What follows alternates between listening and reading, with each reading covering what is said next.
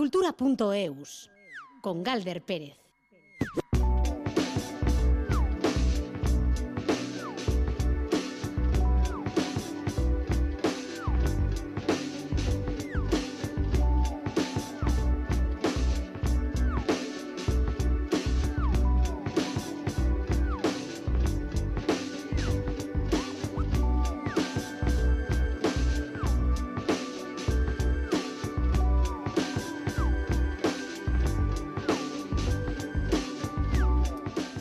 Caixo, Arrachaldeón Gustio y las 3 y 5 minutos de la tarde, cultura.eus en Radio Euskadi en este jueves con sabor a viernes. Se va acabando la Navidad, lo que contenta a algunas personas y entristece a otras. Bueno, como la vida misma, vaya.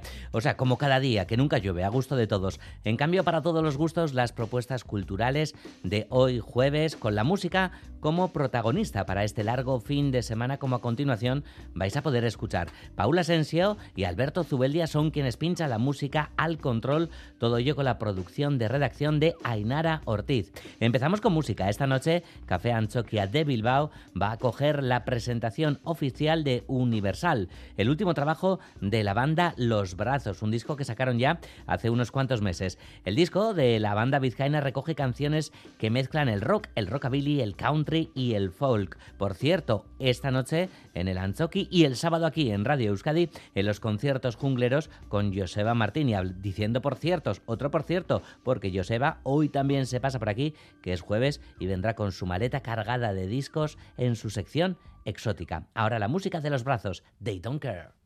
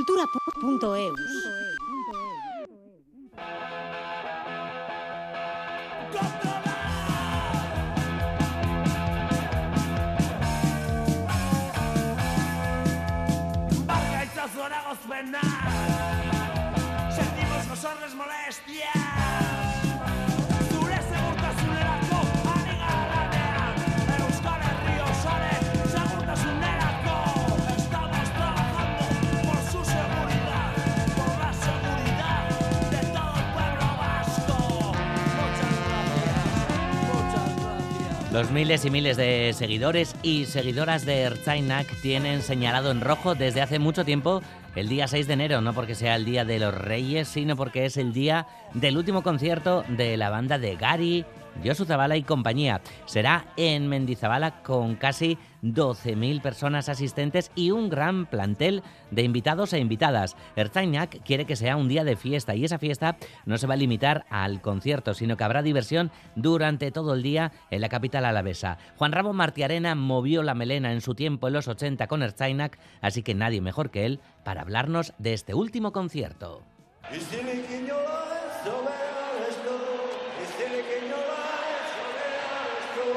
gainera mundu zarrak musika hau zastu, abestuta zarrago zastu, omaik ez duena bizitxerik ez du.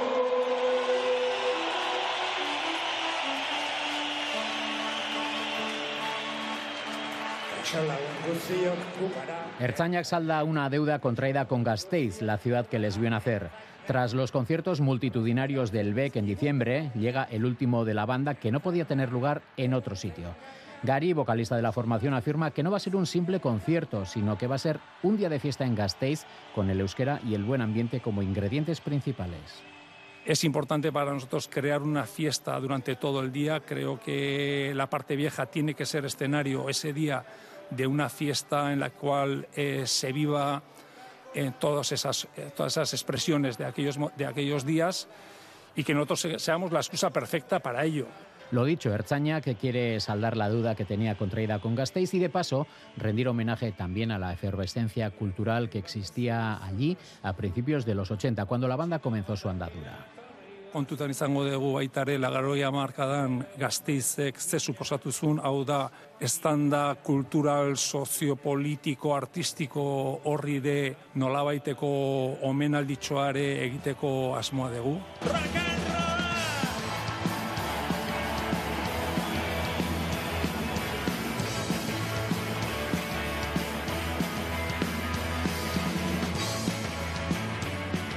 Este último concierto tendrá lugar en una gran carpa climatizada instalada en Mendizabala con todas las entradas vendidas de antemano. Por tanto, se esperan eh, más de 11.400 asistentes. Para calentar el ambiente antes de la actuación de Ertzainak, pasará por el escenario una amplia representación de la cultura y la música euskaldún, como entre otros Manes Aguirre, Paula Amilburu, Xavier Amuriza, Juancho Aracama, John Basaguren, Miren Narvaiza, Ruper Ordorica y Miquel Urdangarín. Miren Narvaiza nos ha dicho que le hace una gran ilusión poder tomar parte en este concierto tan especial. ilusia handia egiten dit. Azken fina olako zitak atzera begirakoa diralako, baina baita ere ematen dizute aukera konektatzeko bere garaian horren beste zalek eta e, bizi izan zuten e, momentu haiekin. Ate asko zabaldu zituzten euskararentzat musikan bertan ere, ez da? Eta beraz, ba, izango da nik uste dut oso oso festa berezia, emozio handikoa eta guretzat ba, aukera oso polita, ez? Hori bertatik bertara bizitzeko eta barrutik batez ere bizitzeko. Miren Narvaiza se subirá al escenario junto con John Basaguren. Cada uno cantará un tema propio y ambos una versión de Ertzainak preparada para la ocasión. Jo pasaguren e, pasaden eta izakigarrenakeko kidearekin batera igoko naiz holtzara eta nik maizen bat, berak bere beste bat eta gero elkarrekin bersiotxo bat prestatu dugu. Ia ia lehenengoa gara festa hasieran eta nahiko nuke jendeak kutsi kalea pixka bat atzean utzi eta hurbiltzea, eh? bestela egongo gara laukatu. Beraz, etorri daitezela eta bertati hortara ikusi izatela.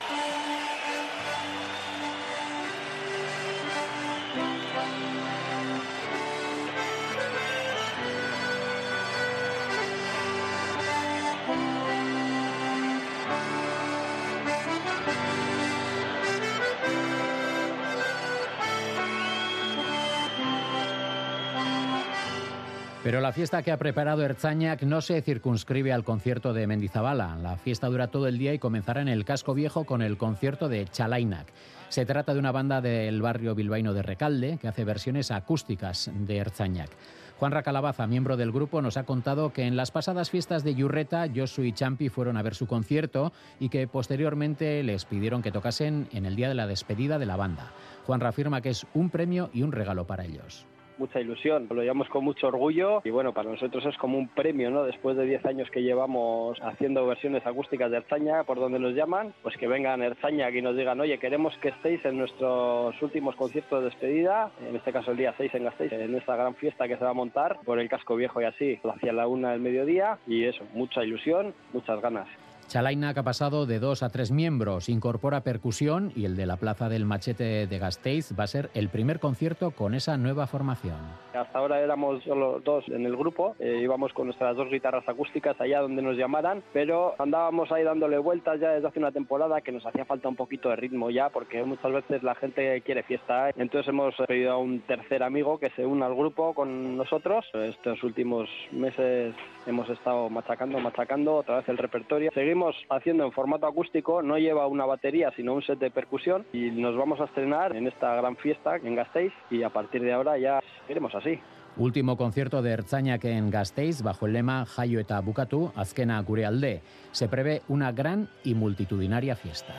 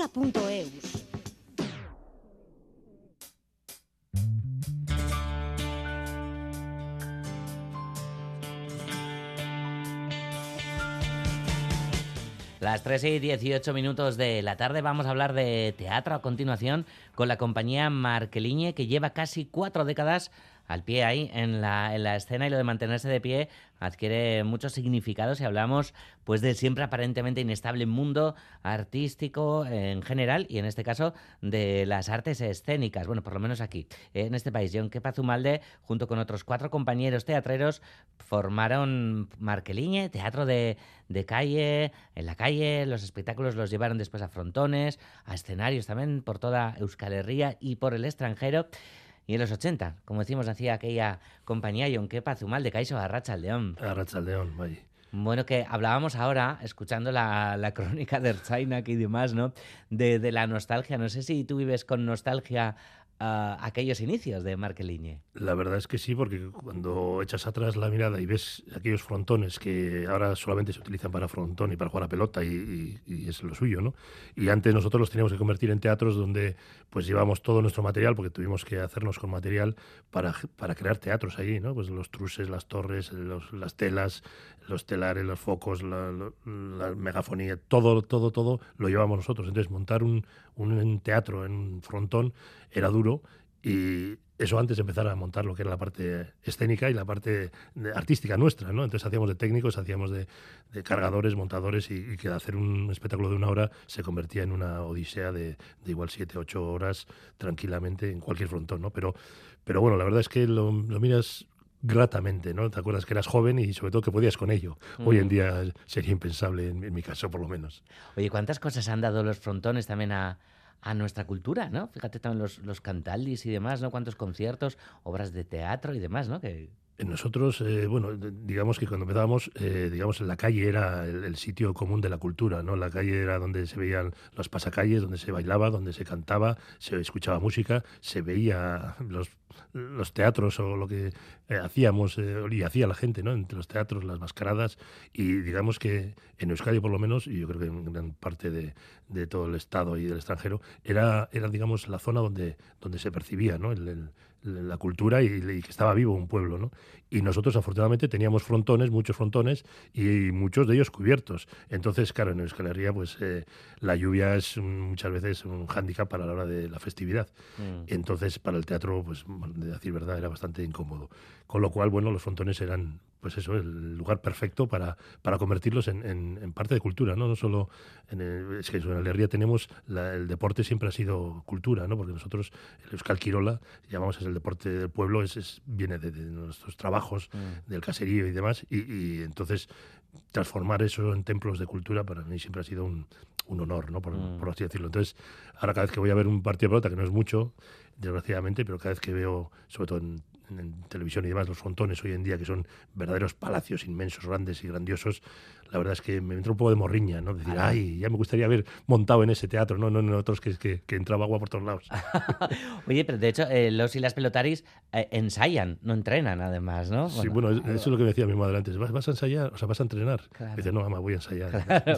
y ahora fíjate qué cosas, ¿no? Que, que se montan carpas y demás, ¿no? Para 12.000 personas con calefacción y tal, para coger un concierto. Bueno, eso, por lo me gustaría verlo, porque claro, al final eh, estamos hablando de Vitoria, estamos, estamos hablando de Erzaña, estás hablando de, de un sitio para reunir a tanta gente y una pedazo carpa de esas dimensiones, montarla también tiene su trabajo y mantenerla caliente, pues no sé cómo se va a regular eso, porque si metes tanta gente allí, yo creo que sin calefacción ya se calentaría bastante, entonces depende de la temperatura exterior, pero bueno, eso puede ser una gran fiesta o un gran suplicio. se nos aseguro que es una fiesta. Bueno, vamos a hablar a continuación en cultura.eus del nuevo montaje de Marqueliñe, que es Mamut.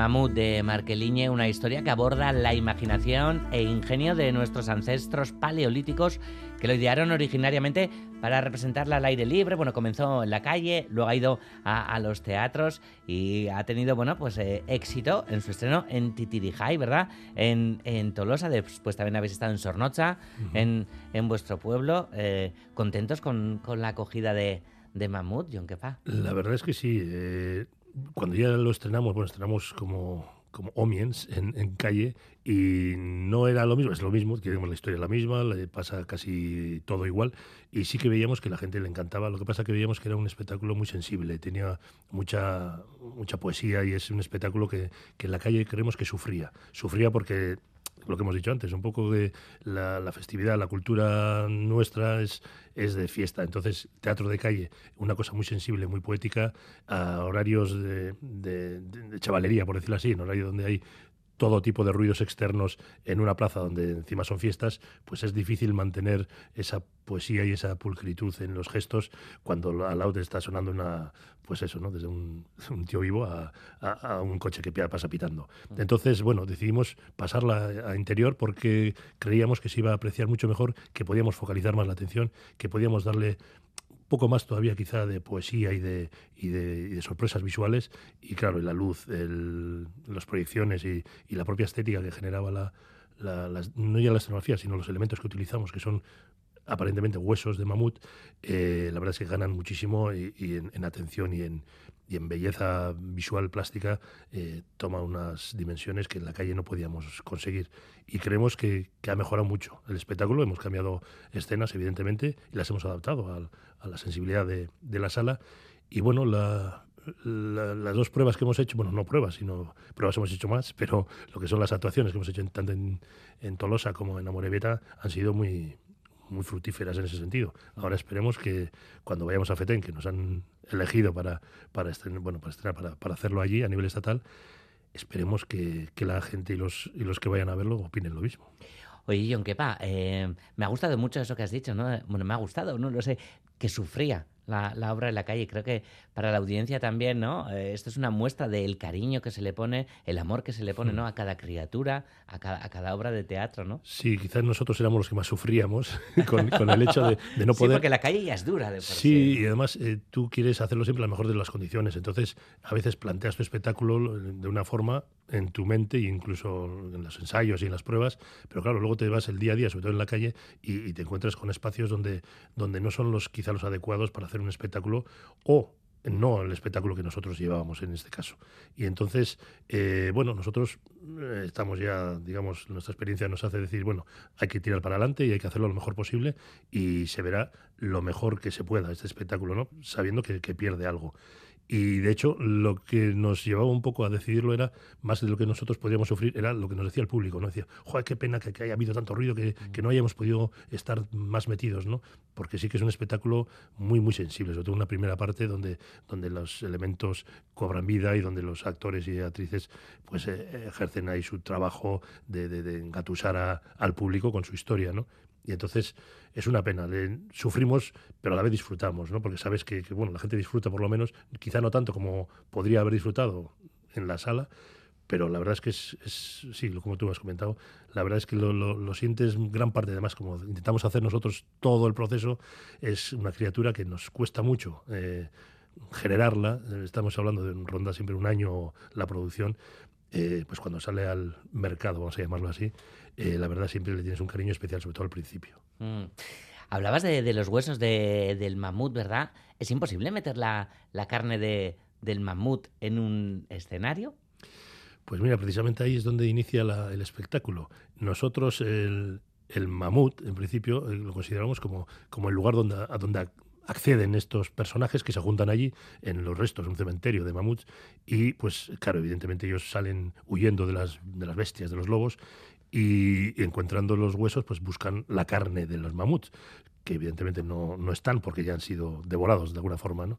Y entonces en ese en esa imposibilidad de, de comerse los huesos, lo que hacen es imaginarse que los huesos tienen carne. Entonces empiezan a jugar a que están comiendo esa carne que, que estaría en su momento pegada a los huesos. ¿no? Y ese ejercicio de imaginación, ese esa, eh, comienzo teatral, digamos, eh, es donde nosotros eh, damos comienzo a nuestro espectáculo y donde consideramos que es el inicio de la evolución de, de ese digamos, personaje de ese Homiens, que es una mezcla entre Homo habilis y Homo sapiens, eh, empieza a evolucionar, porque empieza a imaginarse cosas que no existen, empieza a jugar, empieza a ayudarse unos a otros, empiezan a jugar en, en común y empiezan a desarrollar cosas como la escritura, la- la- el lenguaje o la propia escultura y sobre todo pues empiezan a, a surgir una especie de cultura, ¿no?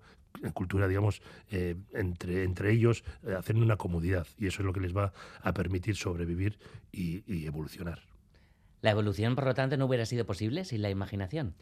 Nosotros creemos que no. Y de hecho creemos que gran parte de- del mérito de, de- de estos, de estas personas, vamos a llamarles así, eh, partió ahí, ¿no? De, de poder eh, representar cosas que ellos imaginaban que ellos veían y representarlas en pintura o representarlas en, en iconos o incluso imaginarles eh, cosas que no, que no estaban a su, a su digamos, nivel visual, pues eso eh, da un, una, digamos, un gran impulso ¿no? a lo que un ser humano o una pistía, o como se dice, un, un ser podría desarrollar, ¿no? Desde ese punto de imagino cosas y entonces quiero hacerlas, ¿no? Quiero, quiero conseguir, quiero, quiero poder atravesar ese río, quiero cómo lo puedo hacer. Entonces, esa cosa de, de poder desarrollar un lenguaje o desarrollar unas ideas, creemos que es una parte en nuestro caso es teatral y decimos que el- el- desde que el, el ser humano, en este bueno, llamámosle humano ahora a partir de ahora, eh, pudo imaginarse cosas, pudo hacer teatro y pudo eh, evolucionar en, en el día a día y conseguir bueno, los logros que ha conseguido ahora mismo. ¿no? Mm. Sin imaginación estaríamos muy perdidos. Estos seres de- del paleolito mm, se asemejan también, por cómo lo estás explicando, ¿verdad?, a las niñas y niños, ¿no?, que son fundamentalmente también el, el público de la obra. Nosotros contamos con, con, la imaginación de los niños para visualizar lo que nosotros estamos eh, expresando sin palabras y, los juegos que nosotros hacemos con esos huesos, transformándolos en objetos, eh, transformándolos en, en, cosas que utilizan los, los personajes. Y entonces los niños eh, contamos con que entiendan, y de hecho lo entienden, qué está pasando, qué está sucediendo, qué es lo que nosotros estamos representando, porque ellos, de alguna forma, es parte de su lenguaje. Los niños eh, yo creo que empiezan a jugar antes de empezar a hablar.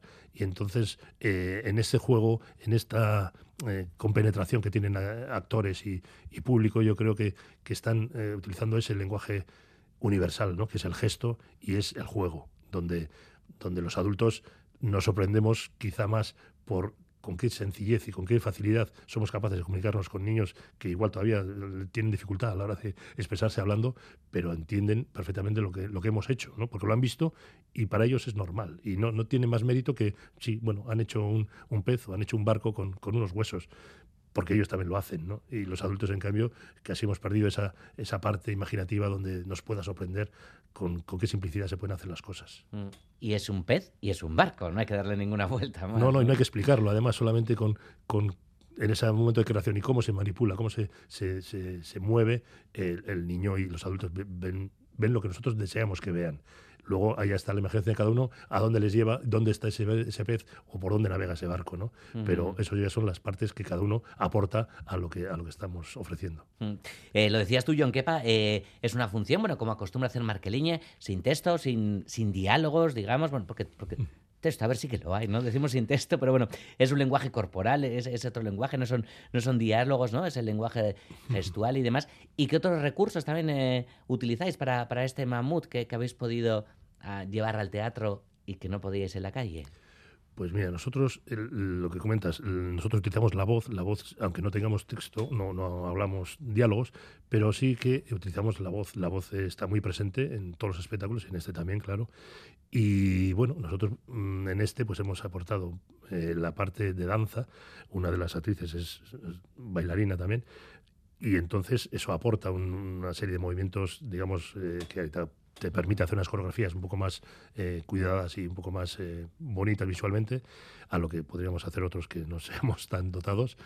Y, bueno, y luego lo que es la manipulación de objetos. Es una cosa que nosotros llevamos muchos años trabajando en ello y, creemos que, que es una, una, gran parte de las sorpresas visuales y, y, de la magia que puede tener nuestras historias eh, parten de ahí, ¿no? De, de, de, transformar objetos y con esos objetos generar eh, escenas, generar eh, momentos donde, donde antes no había más allá de, tres huesos y de repente transformándolos en, en, cuatro cosas hemos hecho un viaje eh, por el mar o hemos hecho un, yo que sé, hemos construido algo que, que nos va a hacer pensar que, que, han estado en, una choza, que han comido y que han construido algo para donde dormir. ¿no? Entonces, todas estas cosas para nosotros son mágicas y hacerlo con, con objetos que que aparentemente no tienen más allá, más cosas que decir, bueno, pues esto es, es una piedra y una piedra no más allá de, de, hacer un pisapapeles. Pues bueno, nosotros siempre intentamos dar una vuelta más y decir, bueno, esa piedra, aparte de pisapapeles, ¿qué más puede hacer? ¿Qué más puede, ¿En qué puede convertirse? Y sobre todo, cómo se puede utilizar para, para generar otras historias. Entonces, básicamente eso, y sobre todo la capacidad eh, interpretativa de nuestros actores. Cuatro intérpretes, ¿verdad? tres. Ah, tres, tres en escena. El cuarto sería, digamos, las proyecciones, que bueno, ahí están, son breves, muy sintéticas, pero bueno, aportan un poquito más. Y el, también podría ser lo que es la voz en off, porque sí que eh, vimos, tanto en calle, veíamos que, que faltaba un poco explicar quizá la parte pedagógica, educativa, donde la historia se puede seguir perfectamente sin, sin ese texto, pero ese texto lo que nos va a ayudar va a ser a, ver, eh, digamos, lo que a nosotros nos ha llevado a, hacer las escenas así y por qué contamos esta historia, ¿no? A ver realmente la evolución y la importancia que tuvo ese momento de la imaginación, donde eh, trabajaban en comunidad y donde las cosas iban eh, evolucionando y hasta dónde hemos llegado, ¿no? Y hasta dónde hemos elegido unos caminos y no otros. Mm. Bueno, como bien decías, eh, Mamut ha sido seleccionada para ir a, Gijón, a FETEN, el festival más importante de, teatro para, para niñas eh, y niños. ¿Cuándo podremos ver Mamut por aquí? En casa? Pues este mes estamos, estamos de, de- de- no iba a decir de mudanzas, pero sí que estamos, estamos arreglando el pabellón porque tenemos ya demasiadas Uy, obras, demasiado uy. material y nos hemos puesto tercos y, y hay, que, hay que hacer ese hueco porque no tenemos, las fotografías no nos caben y no podemos ensayar. Y justo ahora mismo hemos comenzado con un nuevo espectáculo a ensayar, precisamente para suplir este mamut que lo hemos pasado a sala, precisamente nos falta ahora Algo eh, para la algo calle. nuevo para la calle familiar. Y entonces en febrero empezamos ya con Mamut y con Gambara. En Mamut creo que estamos en, en, en- en- en Urrechu. Y luego ya hasta, hasta Fetén no tenemos, que es el 3 del 2 de, de marzo creo que es. Y a partir de ahí, pues bueno, esperamos que... Sabemos que ya la programación, digamos, de otoño, invierno y primavera casi está ya completa, pero bueno, algún hueco seguro que encontramos y a partir de Gijón esperemos que salgan bolos y actuaciones por como churros. Como churros, ojalá. Kasi sea la bedi. Uh, Jon Kepa Sumal, de mila mila esker, Seguri. gurean izateagatik eta nahi duzunen arte. Hasta, hasta siempre, vosotros bai. Eh, eskerrik asko. Begirada bat kalean Bitzi txusiren artean Irrifare konplize bat Itz joko basati bati Nire izanik ez karteletan Nire izanik ez papeletan Ta esan dezagun argi Ez zarela behar beste egiten ari. Ez esan baiet, ez esan baiet, ez esan baiet. Legedi berriak idatziko ditut azaletan. Behintzat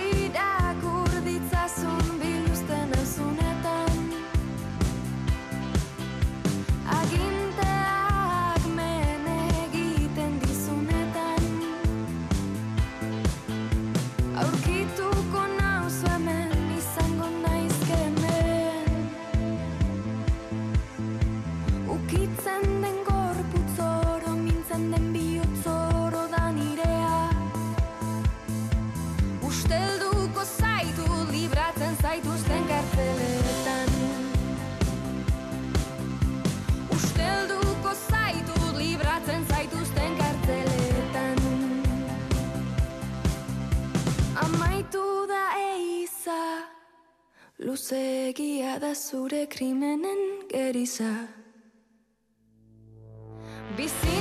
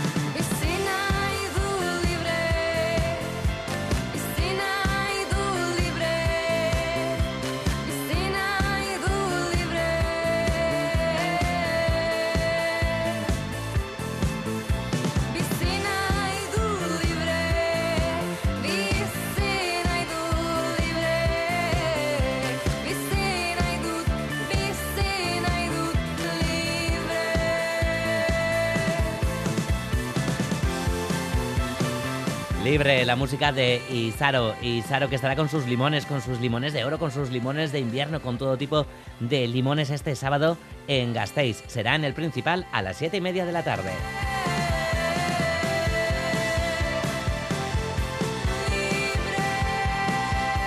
Y seguimos paseando libremente por Gasteiz. Nos vamos al espacio de arte Zas Culture que abre un cuarto de maravillas con una serie de obras de pequeño formato realizadas por Coco Rico, Anabel Quincoces, Eloísa Montoya y Ernesto Iriarte. Son obras que se sitúan entre el arte, la artesanía y el diseño y van a estar a la venta durante todo el año. El espacio se inaugura esta misma tarde a las siete y media con la participación de los cuatro, las cuatro artistas protagonistas. Hasta Zas Culture nos lleva Mailu Odriozola.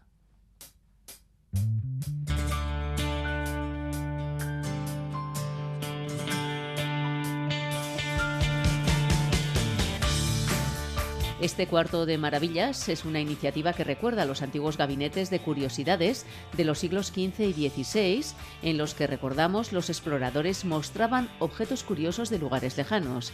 El cuarto de maravillas de Zas puede ser uno de esos gabinetes, en este caso llevado al terreno del arte, donde se exponen obras de cuatro artistas. Iñaki Larrimbe es uno de los responsables de Zas Culture.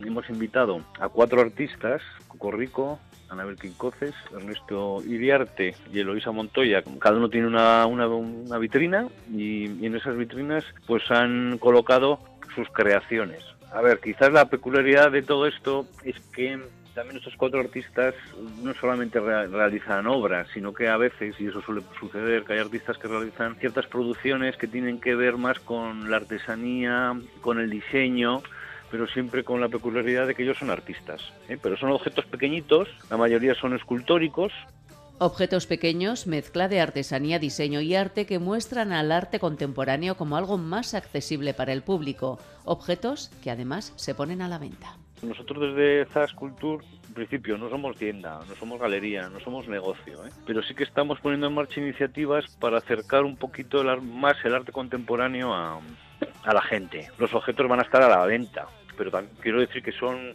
que quizás a la gente le cueste un poco entrar en lo que es el arte contemporáneo y en ciertas obras Ernesto Iriarte es uno de los artistas invitados a este cuarto de maravillas. Escultor, ha encontrado en el diseño y la realización de joyas una manera de encauzar su creación escultórica. En esas vitrinas pues hay joyería, hay cuatro grupos que se vende entero cada uno de esos grupos. Pues hay desde cosas que yo trabajo con cosas que me encuentro de la basura, con cosas que me dan. También trabajo con materiales nobles, pero sobre todo con plata. En este caso yo me considero escultor, pero es una forma de escultura, la joyería, que me permite mezclarlo todo, El cuarto de maravillas abre sus puertas en Zas de manera permanente. De momento, en los próximos seis meses, se podrán ver y comprar los objetos de Coco Rico, de Anabel Quincoces, Eloísa Montoya y Ernesto Iriarte. Eso sí, para la segunda mitad del año, prevén invitar a este cuarto a otros artistas.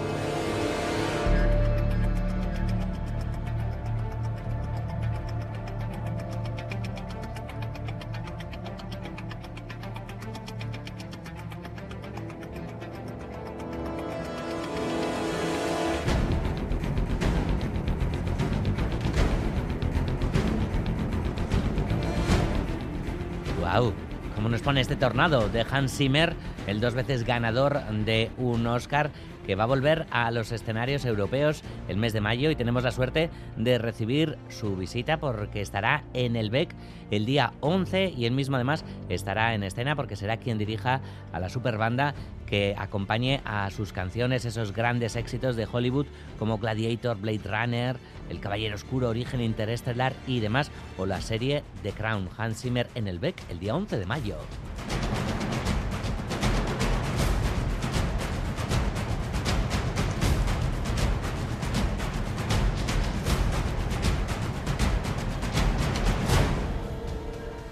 Y seguimos con cine porque los cines vascos comienzan su recuperación en 2022, aunque pierden un 40% de recaudación y un 43% de público respecto al 19, el año de referencia anterior a la pandemia. La amplia oferta de las plataformas televisivas es una gran competencia para las salas de cine y mucha gente sigue optando por quedarse en casa a ver las películas. La asociación SAE, que engloba a las salas de cine privadas de la comunidad autónoma vasca, es quien confirma esa recuperación, pero afirma que para que tenga continuidad hará falta apoyo por parte de la Administración. Juan Ramón Martiarena.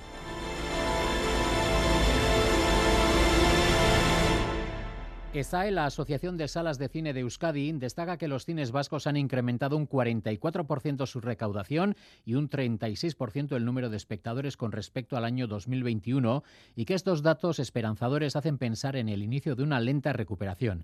Sin embargo, la situación actual de las salas de cine vascas sigue lejos de la situación que vivían en el año 2019, año de referencia anterior a la pandemia, como destaca Alfonso Venegas, presidente de ESAE. En el 2019 tuvimos 4.7 millones de espectadores en Euskadi y en el 2022 tenemos 2.7. Y respecto al dinero hemos tenido 28.1 a 16.8 millones. Un 40% de recaudación y un 43% de público. El presidente de SAE enumera varias razones al explicar que la recuperación no ha sido tan grande como la esperada. Hemos tenido un fenómeno que ha sido las vacaciones estivales, que todo el mundo quería irse de vacaciones, el buen tiempo que ha generado casi hasta noviembre y también ha habido pocas películas. Ha habido películas de calidad, pero películas que no arrojaban la, la multitud de público que suele venir cuando es un eso veraniego. Como todo el mundo se ha ido de vacaciones, pues no se ha acudido en masa a las salas. Ramón Barea ve claroscuros en este tema. Por una parte, como actor, está encantado porque con las plataformas de streaming las posibilidades de trabajo de los actores se multiplican. Pero por otra parte, es partidario de recuperar la costumbre de ver cine en pantalla grande, a oscuras y acompañado de otros espectadores. Yo sigo confiando en un cine colectivo, un cine de sala, un cine donde hay un grupo humano viendo aquello. Yo he visto Cinco Lobitos cuatro veces en festivales o en un cineforum. Entonces yo me he emocionado oyendo la respiración de la gente, oyendo emociones contenidas, viendo un silencio absoluto después de acabar la peli y tal, y empezar un aplauso de estos atronador. Lo del Festival de Málaga es inolvidable, pero eh, también en, en Aranda de Duero, en un cineclub. Y eso es muy emocionante. Eso solo sucede en lo colectivo. En casa no se levantan uno a apl- a aplaudir a la tele. ¿no? Yo creo que esa necesidad de recuperar el cine de sala, la sala de cine, no sé, a mí me parece que las salas, pero las salas, yo ojalá volvieran a las grandes salas, o sea, es que vas y hay 500 y tal, alrededor viendo una cosa maravillosa. ¿no? Por territorios históricos, el que más pierde en la comparativa 2019-22 es Araba, con una bajada del 44% en recaudación y un 47% en espectadores. Vizcaya sufre una caída del 40% en recaudación y 43% de espectadores, mientras que en Guipúzcoa la disminución de la recaudación es del 37% y la caída de espectadores del 40%. Para apuntalar la recuperación de públicos, EZAE considera urgente y necesaria la reordenación del sector a través de la implantación de una serie de medidas por parte de la Administración, como por ejemplo. Lo que nos está demostrando esta recuperación es que el cine sigue vivo, pero necesita unos apoyos, unos apoyos importantes que es la regulación de las ventanas, que nosotros pedimos que sean 100 días mínimo a poder ir a streaming y que se vean exclusivamente en cine, que hay otros países como Francia que son 15 meses hasta que pueden ir a streaming, y un apoyo institucional en recuperación de públicos, que hay que hacer un apoyo importante y programas de recuperación de público. Yo creo que el cine siempre ha logrado salir de estos baches y lo logrará, pero para que necesita tiempo. Por último, las cinco películas más taquilleras en Euskadi en 2022 han sido por este orden Avatar, El sentido del agua, Minions, El origen de Gru, Jurassic World, Dominion, Padre no hay más que uno, 3 y Tadeo Jones, La tabla esmeralda. Exótica, viaje musical en cultura.eus, con Joseba Martín.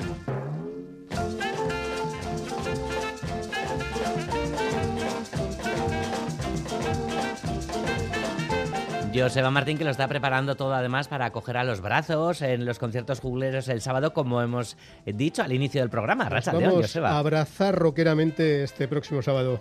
¿Qué tal, Galder? Pues muy bien y con ganas además de esta primera visita del año que nos haces con, con Exótica, que vienes con la maleta cargada de discos y esas canciones misteriosas que seleccionas cada semana. No sé, ¿qué viaje exótico nos propones para hoy? Bueno, hoy vamos a hacer un pequeño homenaje a un artista de larguísima trayectoria que componía, tocaba el violín, arreglaba composiciones propias y ajenas y dirigía una orquesta que era lo más de lo más en los años 50 y 60 de Nueva York y alrededores. Hablamos de Xavier Cugat. Toma ya, Xavier Cugat, el artista catalán y universal que ya hemos escuchado por aquí en alguna ocasión, por Ujú. cierto. Oye, Joseba, ¿y hay algún motivo para dedicarle el Exótica de hoy? Bueno, más que motivo es una excusa. Cugat nació en Girona el 1 de enero de 1900. La mejor manera de empezar el mes, el año y el siglo. Llegó a Cuba con tres añitos, con su familia, y de allí daría el salto a la Gran Manzana después de haber metido miles de horas con el violín. Allí se popularizó con su orquesta con todos los ritmos latinos del momento, mucho de ello traído de, de la isla. O sea que el pasado domingo habría cumplido 123 años. ¿Te parece buena excusa? No me va a parecer, aceptamos pulpo, Joseba. Menos venga, mal, menos. Eh, ¿Qué podemos escuchar del gran Cugat? Bueno, eh, como digo, tiene miles de discos. Nos vamos a centrar en varias composiciones donde los títulos nos llevan a lugares más o menos exóticos, o lejanos, o misteriosos.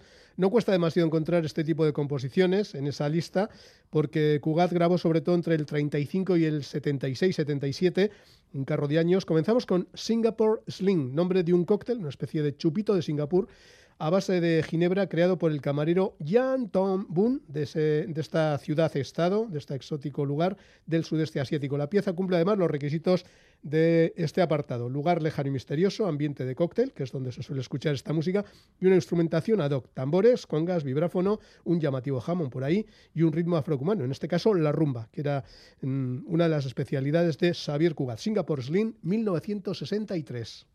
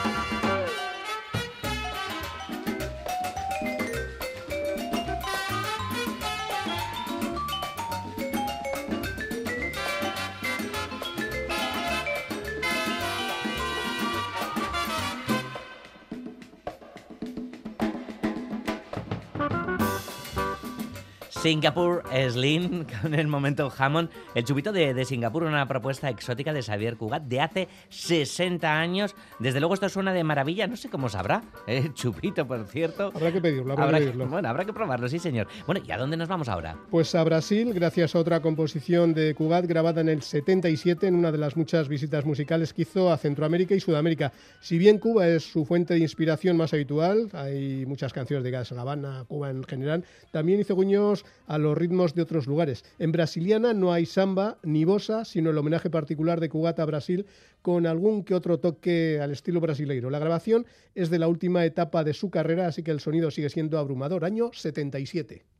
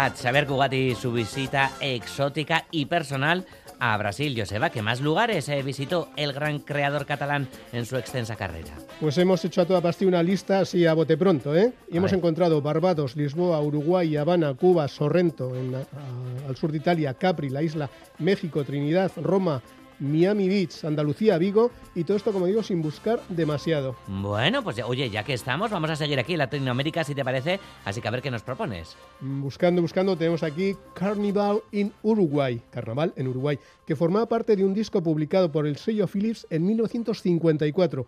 Aunque la composición no es de Cugat, le dio un aire espectacular al fichar a un cantante cubano llamado Otto Bolívar, que era muy popular en esta región a finales de los 40, primeros 50. La letra habla de los tambores, los tamboriles dice, y el candombe, que es el ritmo a base de tambor de los descendientes de los esclavos de Uruguay. El Carnaval de Montevideo, por cierto, es la mayor fiesta popular de este país, dura semanas y semanas, no todos los días, pero vamos, eh, está ahí presente entre eh, enero, febrero y marzo.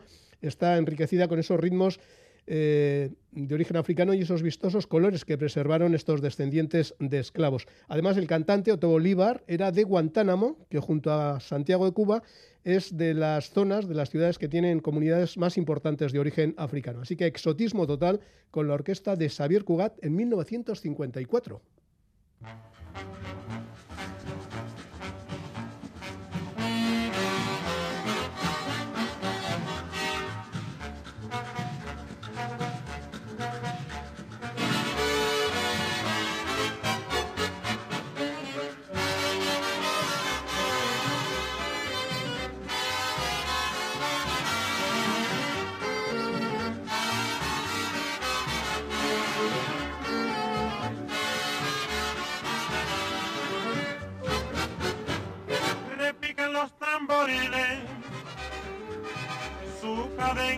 Musical, las matracas y flautines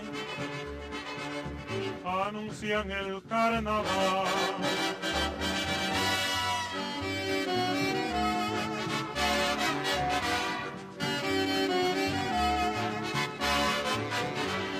Los negros pasan bailando su candombe singular, van sus giros contagiando la locura popular.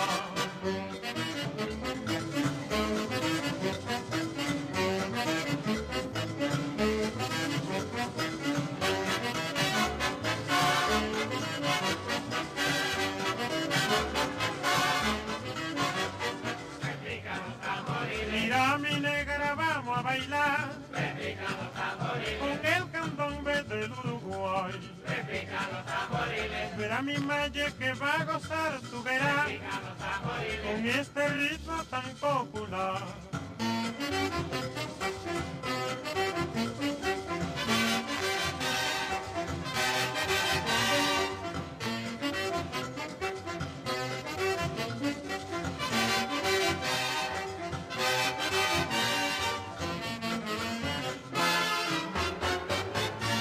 Hey, esta sí que es una manera estupenda de comenzar el año en Montevideo con este carnaval de Uruguay y toda esta conexión africana que realzan los arreglos de Xavier Cugat. Joseba, ¿con qué nos vamos a despedir Pues por hoy? Y del gran director. Con claro. un homenaje a su ciudad, a la ciudad donde creció y se formó musicalmente, que es La Habana. Al comienzo de su carrera, hacia 1943, mucho antes de que existiera esto de la exótica, Cugat publicó un doble single con cuatro canciones. La última de ellas lleva título en inglés Havana's Calling Me. Me llama La Habana, La Habana me llama, una rumba compuesta por el pianista cubano Eliseo Grenet, el de Ay Mama Inés, Ay Mama Inés, y la cantante y actriz estadounidense de Broadway, Marion Sunshine. El coro canta aquello de Santa María, líbranos de todo mal, ampáranos, señora, de tan terrible animal. No sé si es que había llegado por ahí el chupacabras, Ay. que es en este caso una plena de origen puertorriqueño de los años 20 del siglo pasado, o sea que más o menos coincidían casi en, en aquella época este tipo de canciones. Bueno, pues con este Havana's Calling Me de Xavier Cugat y su orquesta nos vamos a despedir. Como decía Joseba, el pasado domingo habría cumplido 123 años.